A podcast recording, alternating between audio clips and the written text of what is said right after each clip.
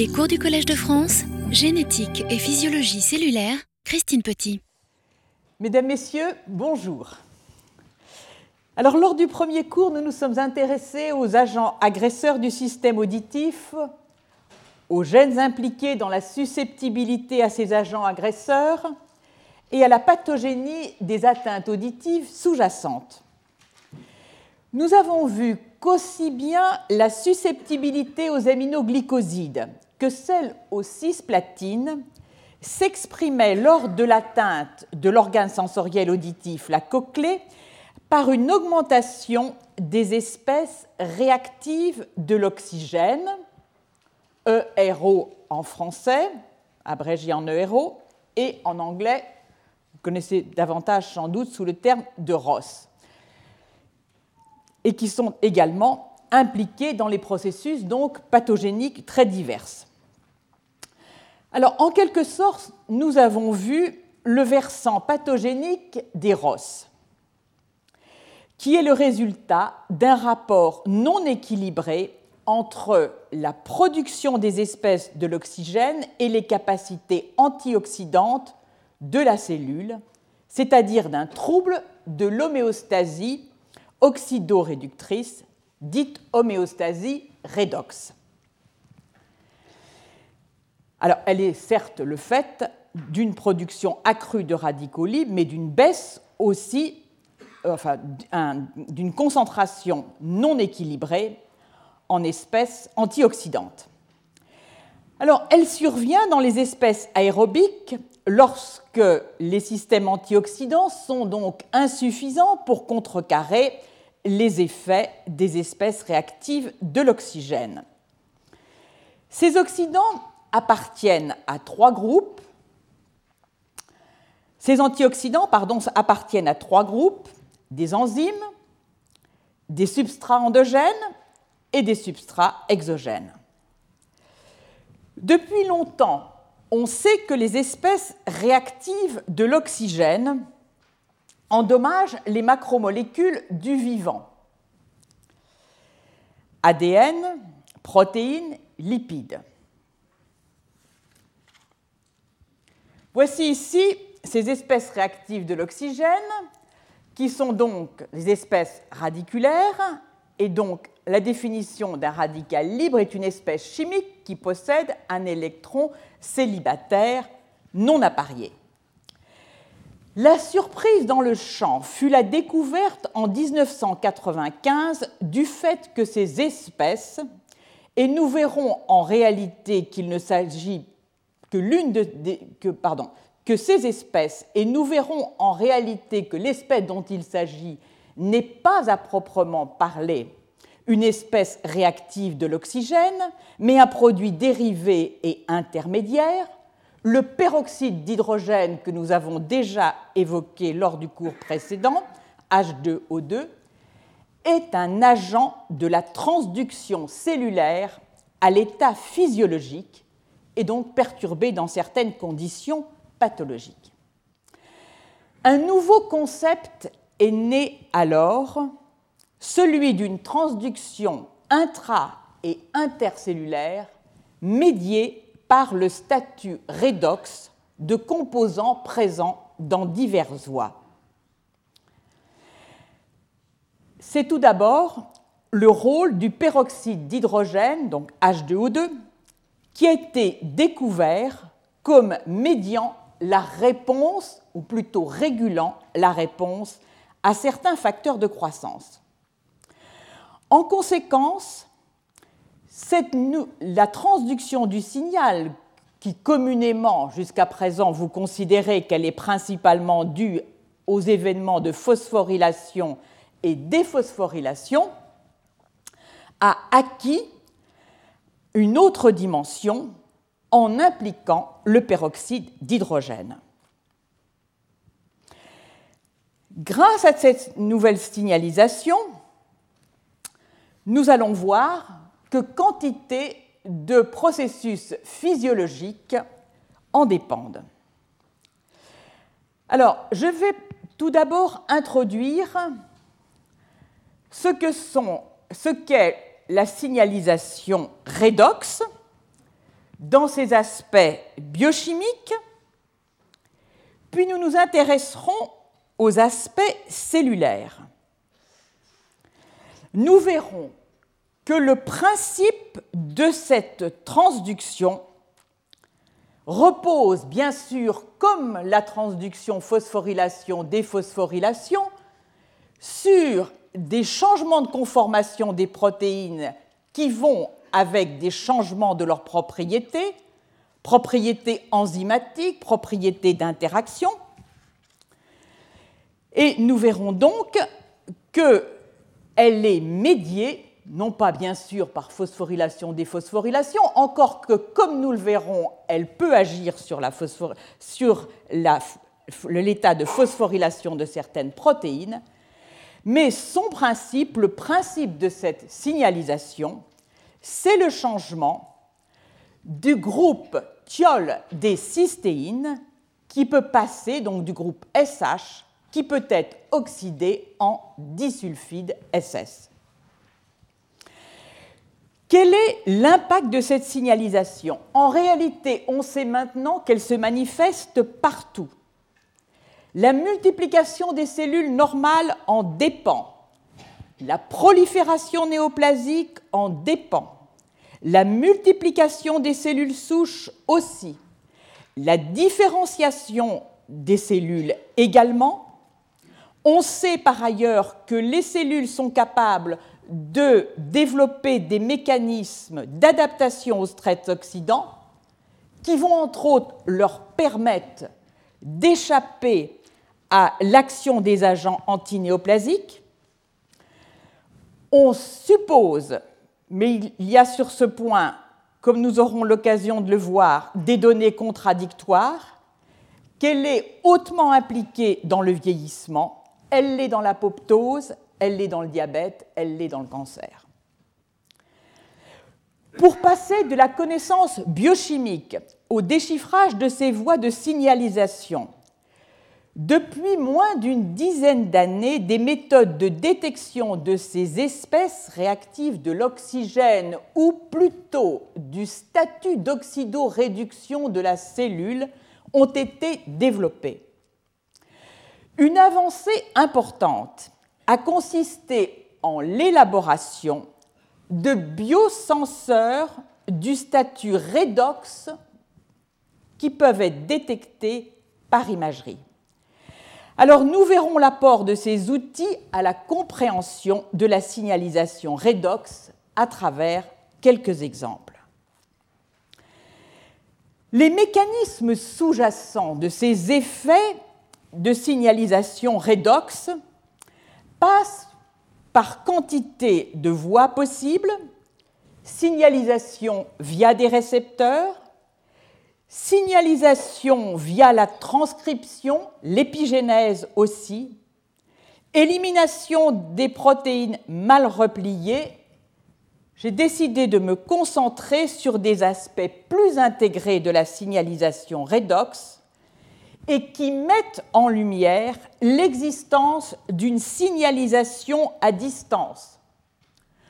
Je n'aurai sans doute pas le temps d'évoquer le dialogue au niveau de ces espèces réactives de l'oxygène et du peroxyde d'hydrogène entre la mitochondrie et le réticulum endoplasmique, mais je m'intéresserai aux éléments qui montrent que la mobilité des organelles elle-même est un modulateur de la signalisation redox.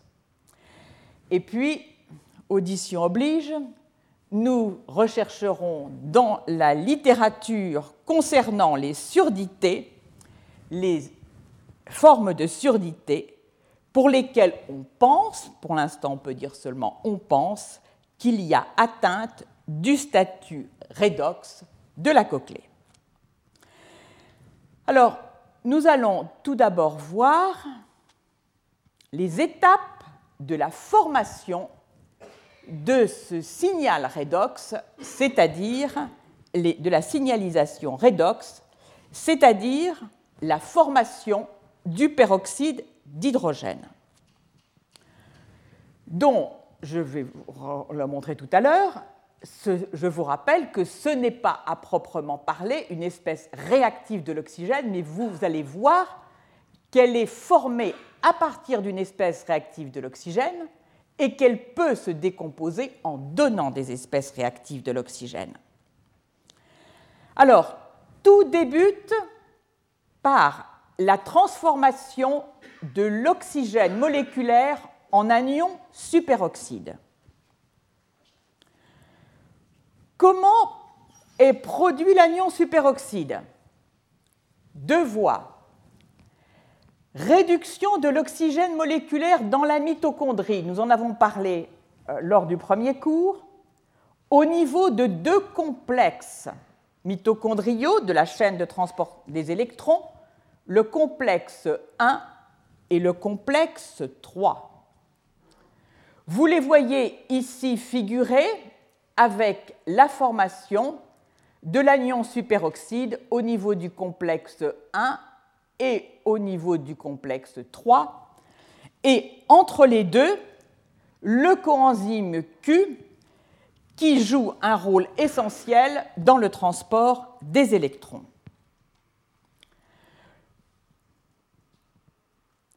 L'autre source, l'autre source de ces anions superoxydes, ce sont les NADPH oxydases. Ce sont en réalité de gros complexes moléculaires que l'on trouve dans la membrane plasmique et dans le réticulum endoplasmique. Elles sont abrégées en NOx ou en DUOX, DUOX indiquant une fonction duale c'est-à-dire qu'à la fonction d'oxydase est associée une fonction dite de type peroxydase. Alors, ces NADPH oxydases ont tout d'abord été trouvées dans les cellules phagocytaires. Ce sont donc de gros complexes moléculaires membranaires dont certaines sous-unités sont dénommées par Fox pour indiquer le fait qu'elles ont été trouvées dans les cellules phagocytaires. Alors, elles sont impliquées, vous allez voir, dans certaines cascades euh, de signalisation. Je passe tout de suite à la production de notre agent de signalisation, le peroxyde d'hydrogène. Le peroxyde d'hydrogène est donc produit à partir du superoxyde, pardon, de, pardon, de l'anion superoxyde, comme nous venons de le voir. Il est produit donc via ce groupe d'enzymes que l'on appelle superoxyde dismutase, dont il existe trois formes localisées dans le cytoplasme, la mitochondrie et l'espace extracellulaire. Leur site actif pour la superoxyde dismutase 1 contient du cuivre et du zinc, la 2 contient du manganèse et la 3, comme la première, du cuivre et du zinc. Vous voyez ici donc la réaction de formation du peroxyde d'hydrogène. Le peroxyde d'hydrogène n'a pas pour unique origine l'anion superoxyde. Il est aussi produit dans d'autres compartiments. Le peroxysome, le cytoplasme et la mitochondrie. Le petit encadré que vous voyez ici à côté du peroxysome indique les multiples oxydases qui sont capables de produire du peroxyde d'hydrogène. C'est principalement dans la voie d'oxydation des acides gras à très longue chaîne ou des acides gras branchés dans le peroxysome, grâce à cette voie qu'est formé le peroxyde d'hydrogène, d'où le nom qui a été donné à cette organelle dont nous parlerons essentiellement la semaine prochaine. Puis deux autres oxydases, une xanthine oxydase et une monoamine oxydase, peuvent donner donc naissance au peroxyde d'hydrogène. Alors, comme je vous l'ai dit tout à l'heure, le peroxyde d'hydrogène est un agent de signalisation. Pourquoi? Parce qu'il diffuse. Il diffuse parce qu'il est peu réactif. Il ne va pas tout de suite réagir avec les espèces moléculaires qu'il rencontre. En revanche, son potentiel danger vient du fait qu'il peut spontanément donner naissance à des radicaux hydroxyles.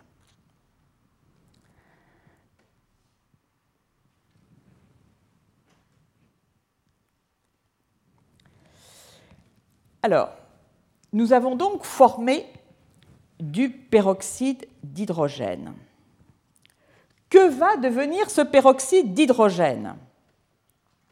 Son devenir dépend d'une balance entre sa dégradation en eau et sa capacité à opérer la signalisation via le jeu que j'ai mentionné tout à l'heure des thiols oxydés, les disulfides, les disulfides versus les thiols décystéines. Les estimations donnent aujourd'hui qu'il existe au moins 500 protéines qui pourraient appartenir à cette signalisation redox. Quant au groupe thiol, susceptible d'intervenir dans cette euh, signalisation redox, on est au niveau des protéines, on estime que leur concentration cellulaire est de 5 millimolaires. Alors, voyons donc le volet réduction du peroxyde d'hydrogène en eau. Vous voyez ici indiquer deux voies parallèles. Toutes les deux ont bien sûr des peroxydases en dernier ressort qui vont transformer le peroxyde d'hydrogène en eau. La voie du bas utilise comme dernière enzyme la glutathion peroxydase et celle du haut les peroxyrédoxines. Vous voyez donc ici l'action peroxydasique. Toutes ces molécules possèdent des cystéines, c'est-à-dire qui possèdent ces groupements thiol, SH, mais dans certaines d'entre elles, le groupement soufre remplacé par un groupement sélénium. On parle de sélénoprotéines. Les sélénocystéines constituent le 21e acide aminé. Attention, il est codé par un codon stop, UGA. Quand vous découvrez une nouvelle protéine et que vous identifiez comme codon stop un UGA, soyez vigilant, il peut s'agir d'une euh, sélénocystéine. Les deux composants ici encadrés sont des agents majeurs euh, de la signalisation redox. Le glutathion, ici avec son groupement thiol, oxydé en disulfide, et en haut, la thiorédoxine. Alors, les glutathions peroxydases, en fait, ont deux fonctions. Ils réduisent le peroxygène libre en eau et ils réduisent aussi les hydroxyperoxydes en alcool. Dans le système glutathion, celui du bas, donc nous avons vu l'étape ultime, l'étape de peroxydase, et le rôle du glutathion, qui doit donc être, qui passe donc de réduit à oxydé, qui doit être réduit à nouveau pour être actif et qui implique donc pour ce faire une glutathion réductase. La glutathion réductase a pour coenzyme un FAD, mais ce FAD lui-même nécessite, pour être actif, de l'intervention du NADPH que vous voyez ici, fourni par la voie des pentoses et fourni également par la respiration mitochondriale. Donc l'ensemble du système est alimenté par le NADPH. Alors le glutathion et la glutathion peroxydase. Alors le glutathion, donc c'est un tripeptide, je vais passer assez vite, formé de cystéine, d'acide glutamique et de glycine. Ce sont les, les groupements SH de la cystéine qui interviennent donc dans son état d'oxydation et de réduction. Il est très concentré dans les cellules, à l'état réduit dans 90% et oxydé donc dans 10% en règle générale dans les cellules. C'est une excellente mesure de l'état de, euh, de l'homéostasie redox dans les cellules. Alors, vous voyez ici donc comment agissent les glutathions peroxydases qui ont donc euh, besoin du glutathion réduit pour euh, faire passer l'eau oxygénée en eau. Alors, j'ai évoqué tout à l'heure, j'y reviens, l'autre voie à travers les peroxyrédoxines. Alors, les peroxyrédoxines, elles, font intervenir pour leur maintien, soit sous forme oxydée, soit sous forme réduite, les thiorédoxines. Et les thiorédoxines sont maintenues dans un état de réduction grâce aux thiorédoxines réductases qui utilisent à nouveau le NADPH. Passons au peroxy, pardon, passons au, au peroxyrédoxines, donc qui sont des peroxysases? Elles sont elles aussi très exprimées. Elles comportent le motif cystéine, deux acides aminés quelconques, cystéine. Elles sont régulées par la phosphorylation, bien sûr par l'oxydoréduction et par leur oligomérisation. Elles sont inactivées par hyperoxydation et alors leur composant SH devient, passe sous forme acide sulfénique. Là, l'inactivation n'est pas complète parce que l'on peut avoir, donc voici ici ce composé d'éperoxyrédoxine avec acide sulfénique. Là, il y a une réversibilité qui est possible grâce à une enzyme ici abrégée en SRX, la sulfirédoxine. Je reviens sur les thiorédoxines. J'espère que vous n'êtes pas trop perdus. Donc ici, nous venons de revoir, nous venons à l'envers, les, peroxyrédoxines, les thiorédoxines. Je ne parlerai pas des réductases. Alors, les thiorédoxines, donc ce sont des enzymes euh, qui contrôlent le métabolisme redox et qui ont donc un rôle majeur dans l'échange disulfide-thiol. Elles existent dans tous les organismes vivants elles ont une structure tridimensionnelle très caractéristique. Si vous isolez une nouvelle protéine et que vous vous demandez s'il peut s'agir ou non d'une thiorédoxine, la meilleure façon de trancher, c'est euh, d'utiliser des programmes qui vont vous permettre de prédire sa structure tridimensionnelle. C'est une véritable signature des thiorédoxines.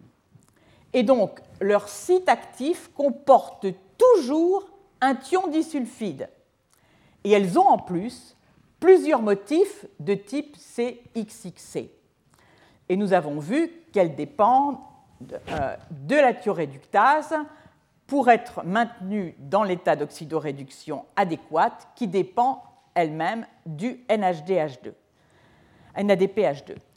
Donc, voici ici la structure tridimensionnelle des thiorédoxines. Ici, bactérienne, je vais ici me concentrer sur les thiorédoxines des mammifères.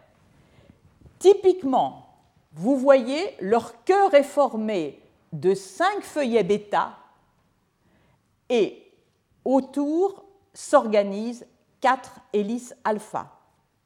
Même chose ici, avec donc un code couleur qui a permis donc de prédire le repliement de cette thyrédoxine. Alors, deux voies, c'était déjà beaucoup, mais en réalité, il y en a une troisième. La troisième voie, nous la verrons amplement la semaine prochaine, puisque nous discuterons du peroxysome. La troisième voie n'a rien à voir avec les deux voies que je viens de mentionner, et donc qui mettent à profit des enzymes, comme nous le reverrons, qui sont situées dans les divers compartiments de la cellule. La dernière voie est la voie de la catalase des peroxysomes. C'est une enzyme totalement différente et qui, elle aussi, va transformer l'eau oxygénée en eau. Alors maintenant, on va passer, nous avons vu la dégradation. Si le peroxyde d'hydrogène échappe à la dégradation, il va être utilisé pour la signalisation. La signalisation, et nous continuons par quelques petits schémas, mais je ne vais pas être très longue. La signalisation se fait via des enzymes, des rédoxines, la glutarédoxine que nous n'avons pas encore vue, abrégée en G majuscule RX, et la thiorédoxine que nous avons déjà vue tout à l'heure. Et puis, le peroxyde d'hydrogène peut oxyder directement des molécules. Alors, un mot sur les glutations rédoxines ou glutarédoxines. Elles sont, elles, très comparables aux thiorédoxines. Elles existent dans tous les organismes vivants. Leur structure tridimensionnelle est proche de celle des thiorédoxines. Elles comportent aussi dans leur site actif des cystéines qui peuvent être, dont le groupement peut être soit sous forme, le groupement euh, euh, qui comporte le soufre peut être soit sous forme thiol, soit sous forme disulfide, et elle comporte elle aussi plusieurs motifs de type CXXC. Elles sont maintenues réduites, non pas grâce à une réductase, mais par l'intervention du glutathion. Donc vous voyez ici la chaîne qui va conduire à la signalisation par le peroxyde d'hydrogène. Alors un mot juste sur ce changement ici, cette oxydation qui est non enzymatique. Les groupes SH euh, des protéines peuvent être, je l'évoquais tout à l'heure, directement oxydés en groupe sulfénique. Là, ces groupes sulféniques peuvent subir une oxydation supplémentaire créant un pont disulfure ou leur permettre d'interagir via à nouveau un pont disulfure avec une autre molécule. Sinon, l'oxydation continue et passe alors à une étape sulfinique plus, puis sulfonique qui n'est plus réversible. Alors, après ce passage peut-être un peu indigeste, mais qui était tout à fait indispensable, nous allons en venir à aux aspects cellulaires. La signalisation, les étapes. Dans un premier temps, et on est là seulement dans les années 76 à 82, un petit nombre d'étapes, un petit nombre d'études, pardon, montre que si on ajoute du peroxyde d'hydrogène dans des cultures cellulaires, eh bien on peut mimer les effets des facteurs de croissance.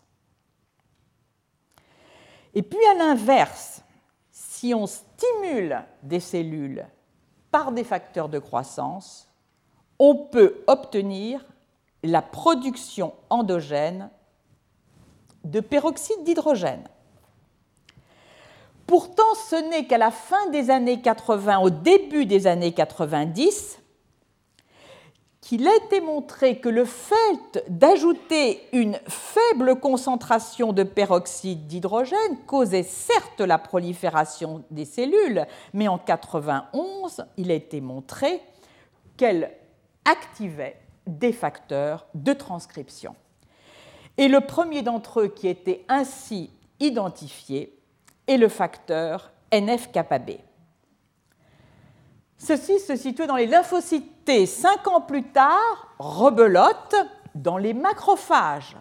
On s'aperçoit que le facteur de transcription, NF-κB, peut aussi être, activé si on rajoute du peroxyde d'hydrogène aux cultures. Mais toutes ces observations ont eu très peu d'influence sur les recherches en biologie elles étaient considérées comme des spécialités du système immunitaire. Jusqu'au jour où on s'est aperçu, et c'est seulement en 2001, que cette transduction existait aussi dans les cellules non phagocytaires. Les NADPH oxydases, dont je vous ai montré qu'elles fournissent le superoxyde l'anion superoxyde qui va se transformer en peroxyde d'hydrogène ont été découvertes alors dans des cellules non phagocytaires. Et c'est donc seulement vers les années 2000 que l'existence de cette signalisation a été révélée dans un ensemble de cellules non phagocytaires. Alors, nous allons venir, nous allons voir quelques exemples de cette signalisation redox. Tout de suite, si je voulais couvrir l'ensemble de ce champ, il me faudrait y consacrer l'ensemble des cours qui viennent. Donc, je vais réduire mon propos à quelques exemples.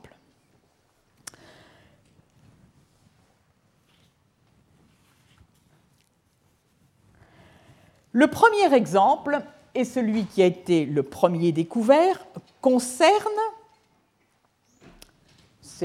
ceci ne manque pas d'humour, une autre voie de signalisation, la phosphorylation. Il concerne les tyrosines phosphatases. Une tyrosine phosphatase particulière, ici elles sont abrégées en PTP, il s'agissait de la PTP 1 bêta.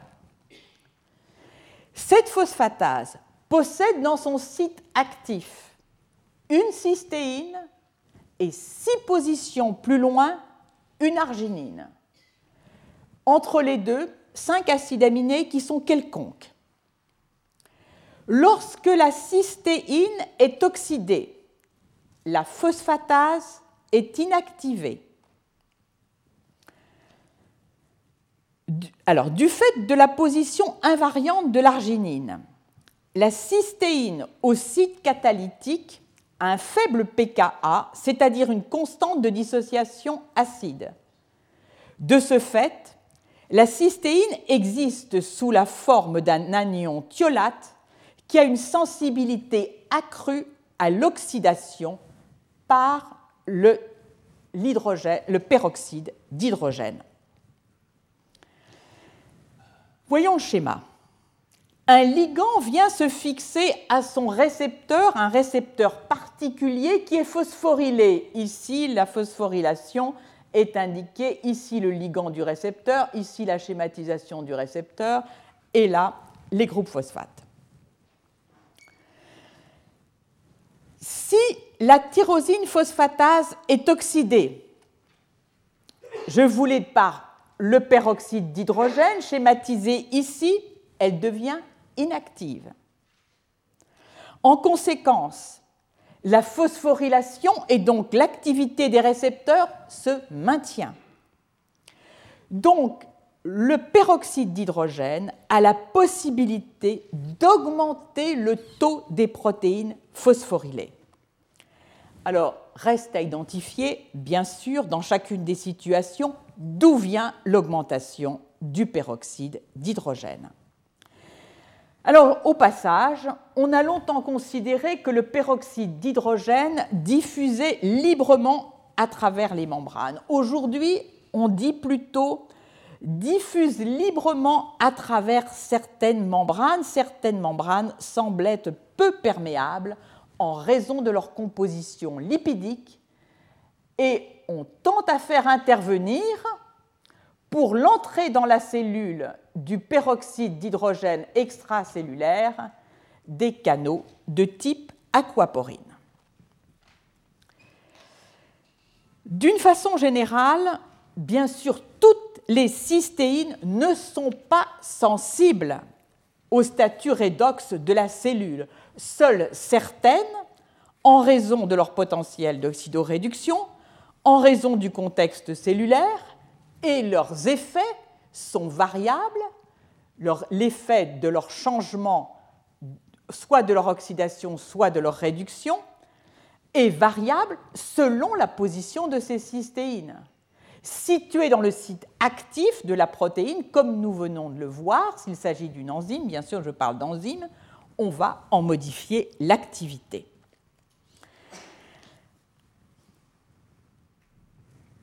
Deuxième cible, les facteurs de transcription. Alors là, il y a pléthore d'exemples. Les facteurs de transcription à doigt de zinc, ce qui lie l'ADN, souvent à travers quatre cystéines ou deux cystéines et deux histidines qui lient un zinc. Eh bien, la liste est longue parmi ces facteurs de transcription à doigt de zinc de ceux dont l'activité est modulée par le statut redox. SP1, le récepteur au glucocorticoïde, l'autre facteur de transcription EGR1, la P53, dont l'activation augmente l'expression des gènes antioxydants et qui contrôle en particulier un acteur majeur, TP53, LNP1, et qui a lui-même des fonctions antioxydantes à côté des facteurs de transcription à doigt de zinc. Beaucoup d'autres sont contrôlés. NRF2, qui est un facteur de transcription, donc, qui est sensible au statut redox. Euh, sa, transcription est, donc, est augmentée grâce à la présence dans le promoteur de ce gène d'un élément de réponse aux antioxydants que l'on appelle ARE. Cet élément de réponse est présent dans beaucoup de, gènes qui codent pour des protéines qui ont une activité antioxydante, la GST, la glutathion S-transférase, la GPX que nous venons de voir, les thiorédoxines, etc. NRF2 dans le cytoplasme est associé à la molécule KIP1 lorsqu'elle est réduite. Changement de statut, oxydation. KIP quitte NRF2. NRF2 alors gagne le noyau et sous l'action d'une thiorédoxine, ici la thiorédoxine 1 nucléaire, il est réduit et peut se fixer aux séquences ANE. ARE que j'évoquais tout à l'heure. Nous reprenons le cours de cette liste. Alors, le facteur de transcription NF-kappa-B, je l'évoquais tout à l'heure, est lui aussi une cible. Et il contrôle l'expression de protéines antioxydantes, en particulier la superoxyde dismutase à manganèse et aussi les enzymes de synthèse du glutathion.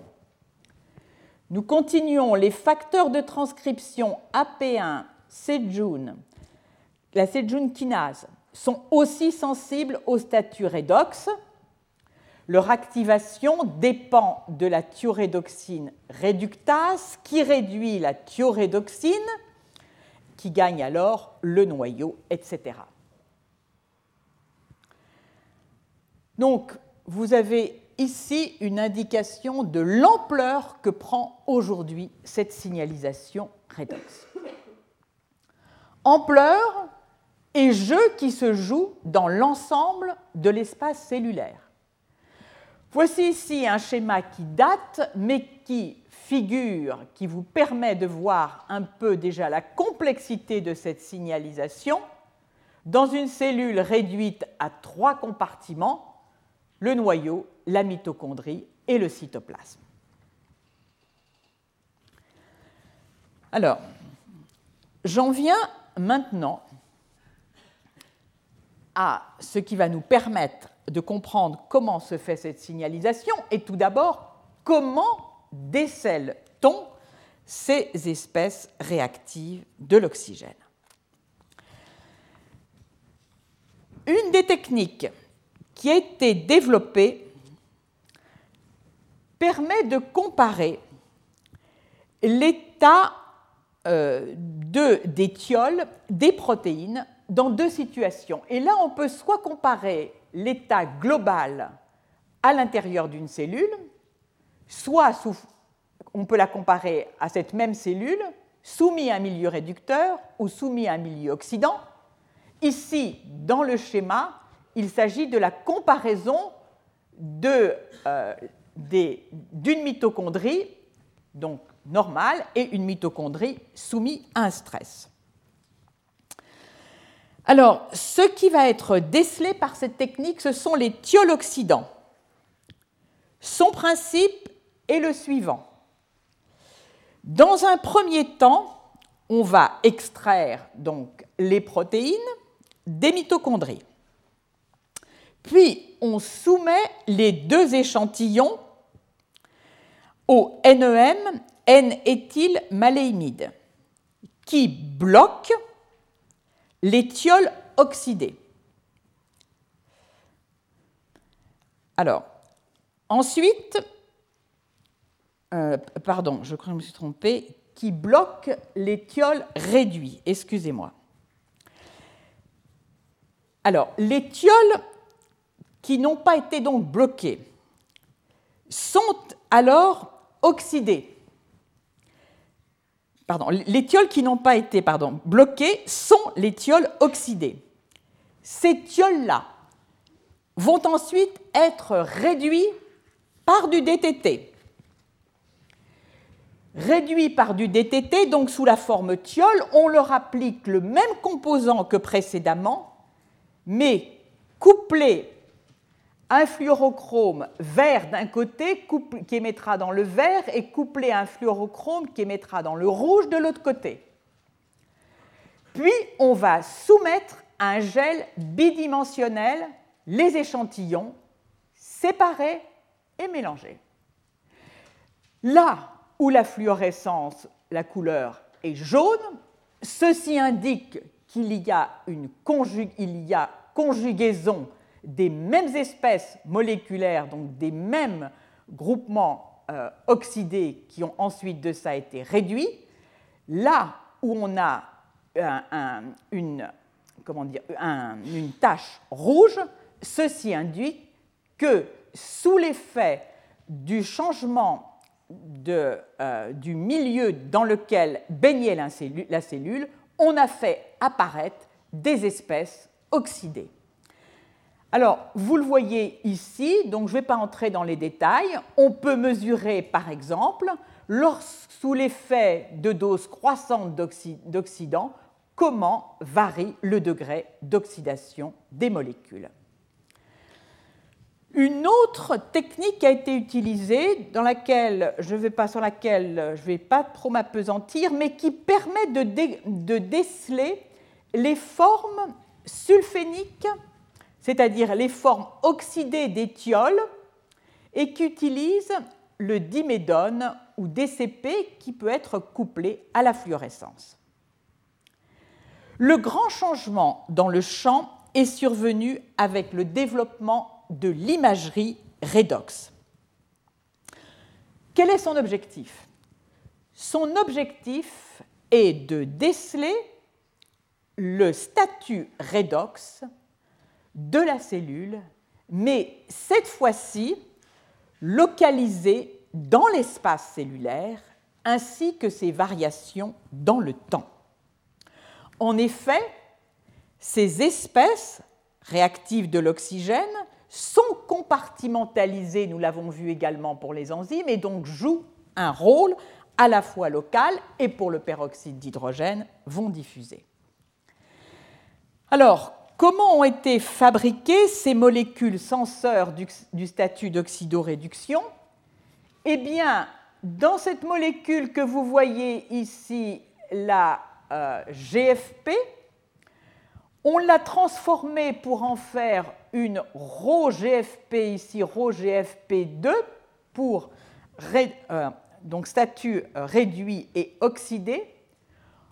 Et la modification a consisté en l'ajout de deux cystéines, deux cystéines qui peuvent ou non former des ponts disulfures, et quand elles forment des ponts disulfures, elles vont lier deux brins adjacents qui sont adjacents au chromophore. Et l'état réduit ou oxydé de ces cystéines détermine les, les propriétés d'excitation de ces GFP, ρGFP, euh, à une longueur d'onde particulière. Ce fut donc la première étape. La seconde étape euh, a eu lieu, là on est en 2004, c'est un pas qui a été franchi seulement récemment et qui a consisté à essayer non plus d'avoir euh, un détecteur un biosenseur comme celui que je viens d'indiquer, complètement indifférencié par rapport à son substrat, mais de générer des ρGFP couplés à des détecteurs du peroxyde d'hydrogène ou couplés à des détecteurs de l'état d'oxydation ou de réduction du glutathion. Ceci a été fait, vous le voyez ici, en couplant pour le glutathion, la glutathion euh, redoxine, et vous voyez la sensibilité quand on ajoute du glutathion. L'autre enzyme qui a été rajoutée est une thiolperoxydase. Elle est d'origine microbienne, abrégée en ORP, couplée physiquement à nouveau à la ρGFP. Sous l'action du peroxyde d'hydrogène, elle est oxydée. Elle va transférer ensuite de ça, euh, pardon, elle va ensuite de ça euh, transférer, donc euh, permettre d'oxyder, pardon, la ρGFP2 adjacente. Donc on dispose maintenant, grâce à cette imagerie redox, de la possibilité de détecter la concentration de peroxyde d'hydrogène et la concentration du glutathion. En plus, il s'agit bien sûr de produits de l'ingénierie génétique. On peut les cibler à un compartiment donné. On peut décider, en leur ajoutant des, des séquences appropriées, de leur avoir, de les situer dans le cytoplasme, dans la mitochondrie ou dans le noyau. Alors vous allez voir ici une illustration de l'utilisation de ces biosenseurs redox in vivo.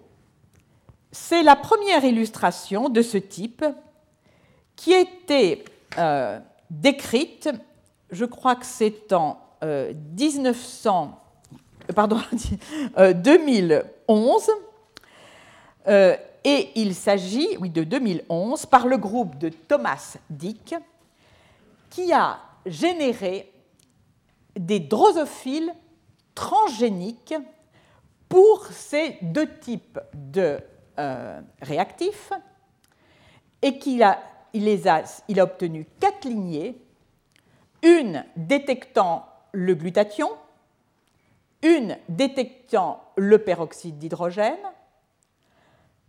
ciblées dans le cytoplasme, et les mêmes ciblées dans la mitochondrie. Eh bien, ce, ce, dont il a pu faire la preuve, c'est du fonctionnement de ces détecteurs. Vous voyez ici donc le détecteur du glutathion, la glutarédoxine. On, ici est illustré la validité de l'approche qui permet de développer, pardon, de, de révéler à 488 euh, nanomètres d'excitation la forme réduite et euh, à l'inverse, lorsqu'on appuie, lorsqu'on passe la larve, qui était donc dans un milieu réduit, un milieu oxydant, on détecte euh, une émission après excitation à 405. Même chose au niveau mitochondrial. Même validation en ce qui concerne cette fois-ci le peroxyde d'hydrogène, avec son détecteur donc placé et qui s'exprime dans le cytoplasme des cellules et à côté dans les mitochondries.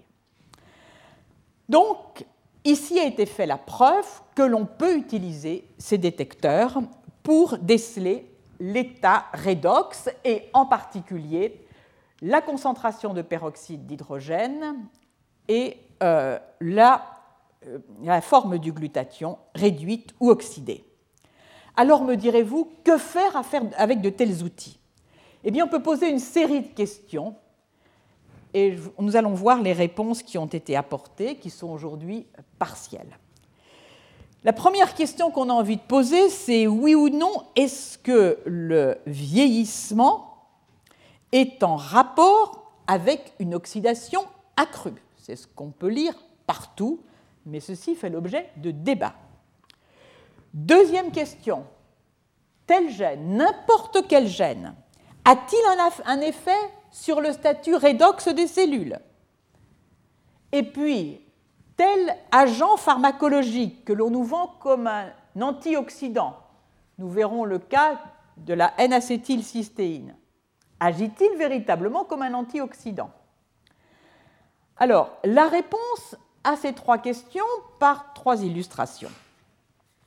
Nous revenons à nos larves de drosophiles, nos quatre lignées, et on regarde en fonction du temps comment se comporte le niveau de glutathion euh, oxydé versus réduit et ce qui n'est pas figuré ici, comment se comporte le niveau de peroxyde d'hydrogène. Aucune modification du peroxyde d'hydrogène, ni dans le cytoplasme, ni dans la mitochondrie. Aucune modification non plus du glutathion dans la mitochondrie. La seule anomalie qui a été détectée, elle se situe, elle porte sur le glutathion, sur le glutathion du cytoplasme chez les femelles plus que chez les mâles. Mais alors là, le résultat est complètement paradoxal, puisque en réalité, ce que l'on voit, c'est qu'il y a augmentation de l'état réduit. Donc, rien ici qui vient soutenir une oxydation accrue avec l'âge. Deuxième type d'élément, nous allons euh, réduire au silence un gène donné Ici, on a choisi de euh, réduire au silence euh, le gène qui code, c'est un gène qui code euh, pour une enzyme dite JAFRAC, JAFRAC, et nous allons voir quel est son effet sur les quatre larves. Eh bien, cette enzyme, dont je ne retrouve plus le rôle, mais je ne vais pas tarder, qui est une peroxyréducine, donc qui modifie la concentration d'H2O2. Est-ce que oui, on doit modifier la concentration de H2O2 Est-ce que c'est vrai? Là, il y a validation. Il y a validation, mais la validation que l'on obtient se situe au niveau du glutathion, aussi bien dans le cytoplasme, ici, euh, donc dans ce cas, que qui est situé donc dans les euh, tubules rénaux. Dernier élément, la N-acétylcystéine a-t-elle l'effet réducteur que l'on attend au niveau du glutathion et au niveau de la baisse donc de la production du peroxyde d'hydrogène? Voyons les sondes qui révèlent l'état donc du glutathion et l'état du peroxyde d'hydrogène dans le cytoplasme et dans la mitochondrie. Aucune modification sous l'effet de la N-acétylcystéine dans le cytoplasme en ce qui concerne le glutathion et le peroxyde d'hydrogène. Au niveau de la mitochondrie, non, c'est là que les fait pas. Pardon, excusez-moi. Euh, ne vais pas revenir sur la diapositive d'avant, mais il n'y avait pas le. Je me suis trompée. Il y avait, excusez-moi, il y avait une augmentation, l'augmentation attendue ici de euh, l'oxydation. C'est ici qu'il y a un problème. Le N-acétylcystéine que vous voyez là, donc j'ai dit aucune modification avec les sondes situées dans le cytoplasme, aucune modification non plus pour le glutathion mitochondrial, une modification pour la concentration de peroxyde d'hydrogène, mais c'est là qu'est le paradoxe. On s'attend, puisqu'il s'agit d'un composé dit antioxydant, à une chute du peroxyde d'hydrogène et on a une élévation. Et de ce fait, les auteurs reviennent sur un certain nombre d'études que je mentionnerai lors du dernier cours et qui indiquent que la N-acétylcystéine ne devrait peut-être pas être considérée comme un agent antioxydant tous azimuts, mais seulement un modulateur de l'état d'oxydoréduction. Alors maintenant, euh, je vais en venir à la conversation, en quelque sorte, de la signalisation redox dans l'espace cellulaire, c'est-à-dire au dialogue entre les différents compartiments. Et je vais illustrer ce point à travers un article publié dans Science Signaling en 2012. Il explore cette fois-ci les fondements de la modulation de la réponse transcriptionnelle à l'hypoxie. Pourquoi l'hypoxie nous intéresse dans ce cadre Parce que l'hypoxie conduit aussi à la production d'espèces réactives de l'oxygène. Brièvement, on sait que donc ce que je viens de dire, c'est-à-dire que l'hypoxie induit la formation d'espèces réactives de l'oxygène dans les mitochondries principalement via le complexe 3 de la mitochondrie. Cette production est en rapport avec la signalisation du facteur HIF1-alpha, le régulateur majeur des réponses hypoxiques. Alors, plusieurs interprétations sont proposées quant à la façon dont agit ce facteur HIF1 soit le facteur HIF1 se fixe aux éléments de réponse des promoteurs des gènes qui répondent à HIF1 au niveau des éléments de réponse nommés HRE. Soit d'autres font intervenir la contribution directe des espèces réactives de l'oxygène qui modifierait les bases critiques à proximité du, site de fixation de HIF1, HIF1 alpha. Alors nous allons voir euh, les résultats obtenus en ce qui concerne cette signalisation. Les mitochondries sont des organites mobiles. Elles peuvent se redéployer dans l'espace sous-membranaire à travers le cytoplasme. Elles peuvent gagner l'espace périnucléaire. Il a été montré que dans les lymphocytes stimulés, en raison de leur rôle dans l'homéostasie calcique, le mouvement des mitochondries qui viennent se localiser à proximité du canal calcique module l'activité de ce canal. Par ailleurs, on sait que les mitochondries, lorsqu'elles viennent se localiser à côté du réticulum endoplasmique, peuvent en libérer le calcium. Voyons la localisation des mitochondries en cas d'hypoxie. Ici, nous avons affaire à des cellules endothéliales qui proviennent d'artères pulmonaires. Les cellules que vous voyez ont ici leur noyau en bleu, leur cytoplasme en vert, ce sont les microtubules qui sont euh, ainsi révélés, et en rouge les mitochondries, dispersées, assez dispersées dans le cytoplasme dans des conditions d'oxydation normales, en hypoxie vous les voyez s'approcher du noyau. Quelle est la cinétique de ce phénomène? Sous la forme de cet histogramme, vous la voyez, dès la première heure, euh, après la baisse de la concentration en oxygène, on voit les mitochondries se rapprocher du noyau. La réponse est maximale à 3 heures, puis décroît.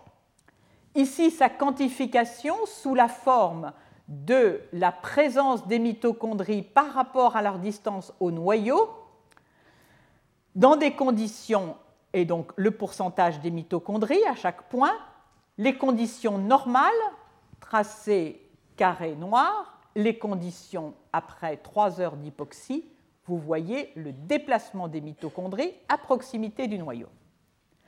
Est-ce que ce mouvement implique les microtubules? Pour répondre à cette question, deux expériences ont été faites, la déstabilisation des microtubules par le nocodazole et la euh, déstabilisation et pardon et l'inhibition du mouvement des mitochondries le long des, le long euh, des, microtubules, mouvement dont on sait qu'il implique l'édinéine, et là on utilise un SIRN qui baisse l'expression de la chaîne lourde d'édinéine. Eh bien, dans ces conditions, vous voyez toujours l'hypoxie sous la forme des carrés blancs. Que se passe-t-il si on déstabilise les microtubules? On n'a plus ce mouvement des mitochondries. Si on inhibe la formation des inédines, même chose, on perd le mouvement mitochondrial. Ceci est illustré là où vous voyez donc l'effet de l'hypoxie sur le mouvement mitochondrial, mouvement mitochondrial euh, antagonisé en présence du nocodazole. Alors, on peut ensuite se poser la question de, euh, du rôle des espèces réactives de l'oxygène produites dans les mitochondries dans ce mouvement.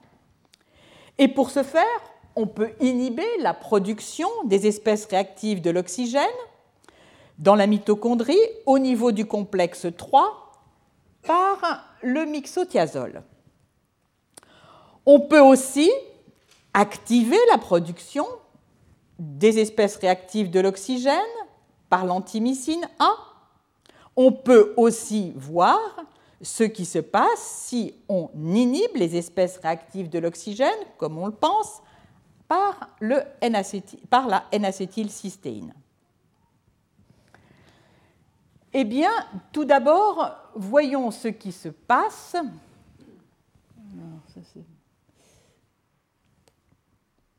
Lorsque l'on rajoute cet inhibiteur de la formation des espèces réactives de l'oxygène, eh bien, dans ce cas, il n'y a pas en hypoxie de mouvement des mitochondries vers le noyau. Donc, il y a nécessité de la production des espèces réactives de l'oxygène. Et que se passe-t-il en présence de N-acétylcystéine? Eh bien, en présence de N-acétylcystéine, on voit que euh, a ce mouvement et euh, n'est pas est modifié. Pardon. Donc au total, ceci implique les espèces, la production des espèces réactives de l'oxygène dans ce mouvement. Alors on va maintenant utiliser les biosenseurs pour examiner la façon dont les différents compartiments répondent dans ces conditions d'hypoxie. Alors, donc, nous, avons, nous allons utiliser, bon, le temps passant, euh, je ne peux pas trop entrer dans les détails, nous allons utiliser la RHO-GFP2, donc qui n'est pas spécifique pour le glutathion et le peroxyde d'hydrogène. Et puis, nous allons également utiliser un autre composé que nous verrons ultérieurement. Alors, que voit-on en présence de Rho-GFP2 Ici, il faut comparer sur ces deux cellules la situation lors de l'hypoxie et dans des conditions normales d'oxygène, de concentration d'oxygène. On voit qu'il y a une réponse oxydante majeure sous l'effet de l'hypoxie et qui se situe lorsque l'on compare aussi bien au niveau du noyau que du cytoplasme. Est-elle perturbée par la déstabilisation des mitochondries, c'est-à-dire le mouvement des, euh, des, microtubules, c'est-à-dire le mouvement des mitochondries. Eh bien, ici, on voit que en présence de nos codazole, on n'a pas cette augmentation euh, du signal d'oxydation et que si on utilise à nouveau un euh, petit ARN dirigé contre la chaîne lourde de la dinéine, on n'a pas non plus cette oxydation au niveau du noyau et au niveau du cytoplasme. Ici, les résultats quantifiés pour le nocodazole et ici donc pour la chaîne lourde de la myosine et vous avez ici un contrôle avec un, euh, petit, un, siRNA qui ne reconnaît pas euh, la chaîne lourde de l'adénéine. Alors on peut utiliser un autre composé pour déceler quelque part euh, plus finement où se situe où sont les zones d'oxydation maximale. Ce composé, c'est la dichlorofluorécéine diacétate, abrégé, comme vous le voyez ici, en DFC euh, euh, FA, DA. Pardon. En conditions d'oxydation normale, vous voyez que l'oxydation a principalement lieu au niveau cytoplasmique, mais pratiquement pas au niveau nucléaire. En conditions d'hypoxie, on voit là une oxydation absolument majeure au niveau du noyau. Si on supprime l'expression des espèces réactives de l'oxygène avec le même composé que tout à l'heure qui agit sur le complexe 3 des mitochondries, on voit donc la baisse de ce signal euh, d'oxydation. Qu'en est-il dans les deux conditions qui modifient soit la, stabilité des microtubules, soit le mouvement des euh, euh, mitochondries le long de ces microtubules On voit qu'alors le signal d'oxydation est beaucoup plus faible et qu'en présence d'un inhibiteur de la dinéine, il est strictement localisé au noyau. Au total, on en vient à conclure que sous l'effet de l'hypoxie, ce qui se passe, c'est la modification du statut d'oxydoréduction du noyau, qui est davantage ici oxydé en fonction du temps, comme vous le voyez. Alors, il est davantage oxydé, et euh, si l'on regarde de quoi dépend cette oxydation du noyau, vous la revoyez donc ici en hypoxie. Si on applique le nocodazole, il n'y a plus d'oxydation du noyau. Si on applique le petit ARN dirigé contre la chaîne lourde de la dinéine, il n'y a plus non plus d'oxydation. Alors maintenant, on a donc un scénario dans lequel, sous l'effet de l'hypoxie, les mitochondries se rapprochent du noyau, elles produisent des espèces réactives de l'oxygène, et ces espèces réactives de l'oxygène diffusent jusqu'au noyau. Comment expliquer la réponse transcriptionnelle induite par l'hypoxie? En réponse donc à ces espèces réactives de l'oxygène que l'on trouve dans le noyau Ce qui a été fait, c'est de regarder si, au niveau du promoteur du VEGF, désolé, euh, le VEGF n'apparaît plus sur la diapositive, au niveau, c'est-à-dire de ce facteur de croissance de l'endothélium vasculaire, on avait une modification des bases situées à proximité de son site de liaison HRE. Eh bien, c'est ce que l'on voit. C'est-à-dire, en d'autres termes, l'hypoxie a modifié directement le niveau d'oxydation des bases de ce promoteur qui dépend du facteur HIF1. Si tout le scénario est exact, quand on rajoute du nocodazole et que l'on déstabilise les microtubules, alors on ne doit pas observer cette oxydation de la guanine. C'est le cas, même chose avec ce siRNA dirigé contre la chaîne lourde des dinéines.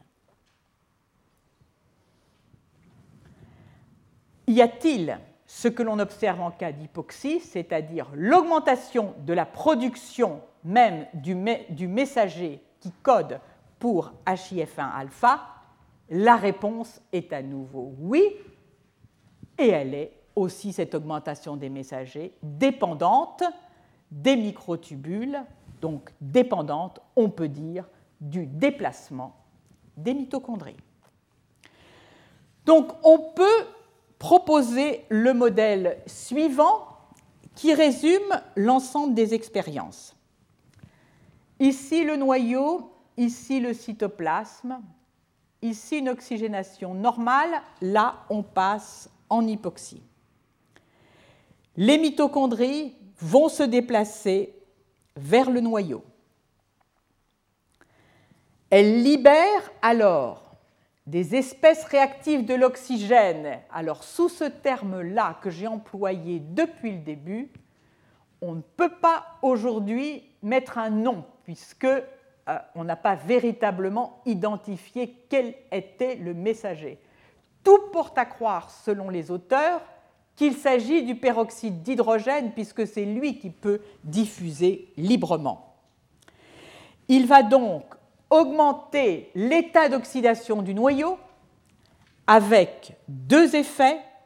Un effet sur l'oxydation des bases situées à proximité des éléments de réponse HRE et également augmentation de la transcription du euh, facteur HIF1 lui-même.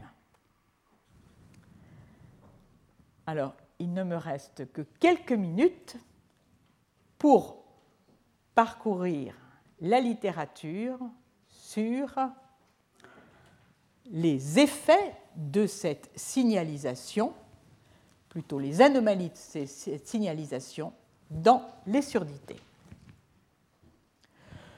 Je devrais commencer par la fin, parce que chacun s'accorde à penser que la presbyacousie est due.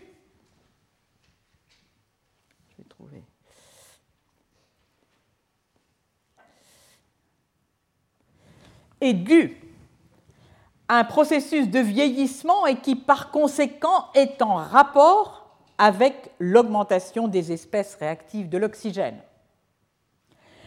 Quel élément chez l'homme soutient, plutôt vient à l'appui de cette façon de voir? Chez l'homme, très peu, si ce n'est la modification, les mutations qui ont été trouvées dans la glutathion S-transférase abrégée en GST et sous deux enzymes, pour deux enzymes, la M1 euh, et la T1. Cependant, ce point, nous aurons l'organisation d'y revenir, fait débat. Pourquoi? Parce que dans les populations normales, ces deux enzymes euh, sont le siège de délétions, de duplications, de modifications très nombreuses. On part ainsi dans les populations caucasiennes avec 50% d'altération. Alors, allez voir si oui ou non en cas de presbyacousie, on s'élève au-delà de 50%. C'est un défi qui n'est pas simple et qui ne peut être relevé que par une comparaison stricte de, populations atteintes de presbyacousie versus de populations non atteintes de même origine ethnique. En l'absence de cette approche rigoureuse, les conclusions seront invalides. Par contre, si on s'intéresse au modèle, et j'aurai l'occasion d'y revenir, je dirais heureusement, parce que je pense que vous voyez peut-être pas grand-chose, au modèle de presbyacousie chez la souris, alors qu'il s'agisse de modèles en rapport avec la mutation de certains gènes ou certaines souches de souris qui vieillissent prématurément, systématiquement, on voit qu'est mentionné euh, un stress oxydant, qu'est mentionné euh, l'existence d'anomalies sur des thioles. Donc aujourd'hui, on a une véritable dissociation entre ce que dit la génétique humaine, et on peut dire qu'elle dit peu, et ce que dit la génétique de la souris, qui, elle, appuie l'idée d'un rôle très important du stress oxydant et des espèces réactives de l'oxygène dans la presbyacousie. Alors, je vais terminer par ce qui aurait pu être une superbe illustration de, du rôle des espèces réactives de l'oxygène dans une forme de surdité. Euh, alors, il y, en a, il une autre forme que je ne discuterai pas ici parce qu'elle ne tourne pas autour des espèces que j'ai mentionnées, mais des espèces fer-soufre, qui est la forme du syndrome de Wolfram euh, qui est liée à Miner 1. Je n'en parlerai pas puisque je n'ai pas été amené à évoquer ces espèces fer-soufre. La surdité dont je, voudrais dire quelques mots est la surdité DFNB 25. Il a été trouvé des mutations dans un gène sur lequel je vais revenir, mutations dans la phase codante, créant un stop ici et modifiant ici, il s'agit d'un faux sens, une cystéine. Puis des altérations à proximité de ce site accepteur d'épissage et à proximité de ce site donneur d'épissage.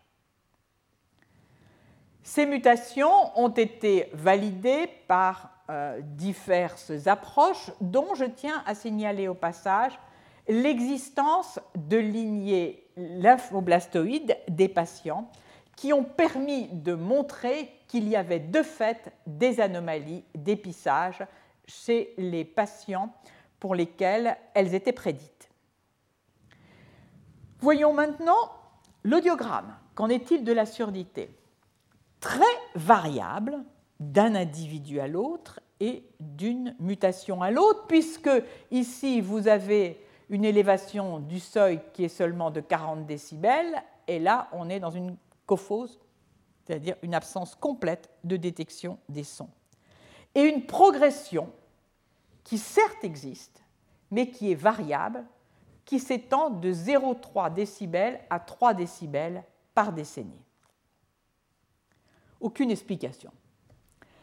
Aucune explication, euh, mais une explication dans le papier euh, qui est associé et qui porte sur l'étude d'un mutant de souris, ou plutôt deux mutants de souris, qui ont reçu le nom de pirouette. Vous comprenez qu'ils ont des troubles du vestibule, ils ne sont pas seulement atteints dans l'audition.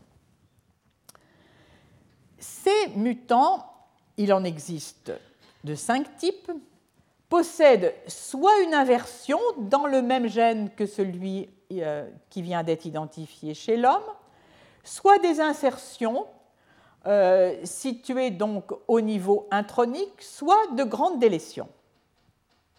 Alors, l'analyse de la molécule un peu plus poussée dans ce papier donne les éléments suivants. Premièrement, nous voyons l'existence de coupes de cystéine CXXC, CXXC, qui pourraient bien, après tout, puisqu'ici il y en a quatre, euh, lier euh, le zinc, comme nous l'avons vu, pour un certain nombre d'enzymes impliquées dans le métabolisme redox. Ici est soulignée une région qui a une homologie avec les glutarédoxines, d'où l'introduction euh, de cette surdité.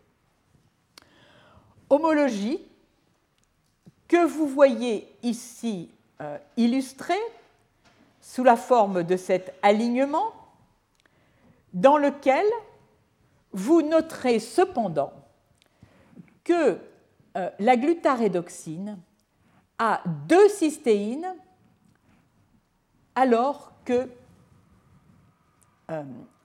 la molécule défectueuse, aussi bien chez les patients atteints de surdité que chez les mutants murins pirouettes, elle ne possède qu'une cystéine. Sinon, on conclurait tout de suite à une glutarédoxine. Là, on ne peut pas le faire.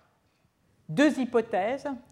Soit nous avons affaire à une glutathion transférase, qui, elle, ne possède dans son site actif qu'une cystéine, soit il s'agit d'une glutarédoxine, mais qui a perdu toute activité enzymatique.